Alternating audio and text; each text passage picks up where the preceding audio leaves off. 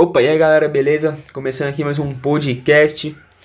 E o cara que eu vou falar hoje, ele simplesmente foi um cara fantástico. Ele foi um físico norte-americano do século 20 e ele foi um dos pioneiros da eletrodinâmica quântica, é, sendo bem conhecido pelos trabalhos que ele fazia no ramo de, de mecânica quântica.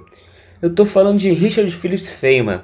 A história desse cara é bem legal, né? Porque desde pequeno, desde criança mesmo, ele já já demonstrava um potencial, sabe? Ele já, já tinha facilidade com matemática, já, já tinha facilidade com ciência, então esse cara desde pequeno já, já, já era incrível.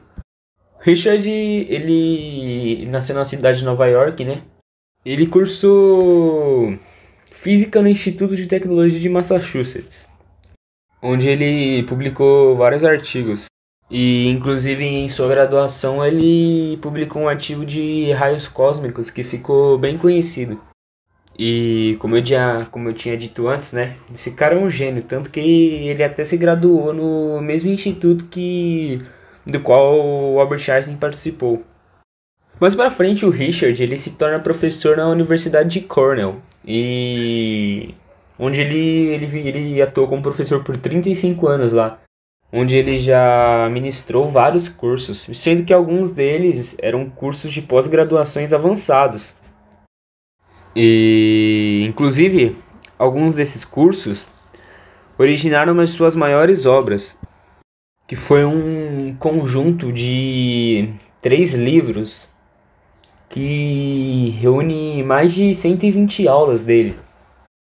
É, essa obra ela foi publicada em 1963 e dois anos depois disso, o Phillips ele ganhou, ele recebeu o Nobel de Física por sua atuação na eletrodinâmica quântica. Então, pra, você ver, né? Porque não é qualquer um que ganha um prêmio Nobel. O cara tem que ser um gênio mesmo. Uma coisa legal também dele, que ele já veio pro Brasil pra, pra fazer uns estudos. Isso lá na década, na década de 50. E ele até fala que ele tem uma divertida experiência né, com o povo brasileiro, com, por conta da língua, a música. Enfim, o Richard foi um cara que teve muitas descobertas, muitas, muitas contribuições no mundo da física. E infelizmente ele veio a falecer em 1988 aos 69 anos de idade por conta de uma cirurgia, uma tentativa de cirurgia. É, ele, ele tinha duas formas de câncer bem raros. E, inclusive até suas últimas palavras foram que ele odiaria morrer duas vezes porque era muito tedioso, trágico e cômico ao mesmo tempo. Enfim, esse foi o podcast. Espero que vocês tenham gostado.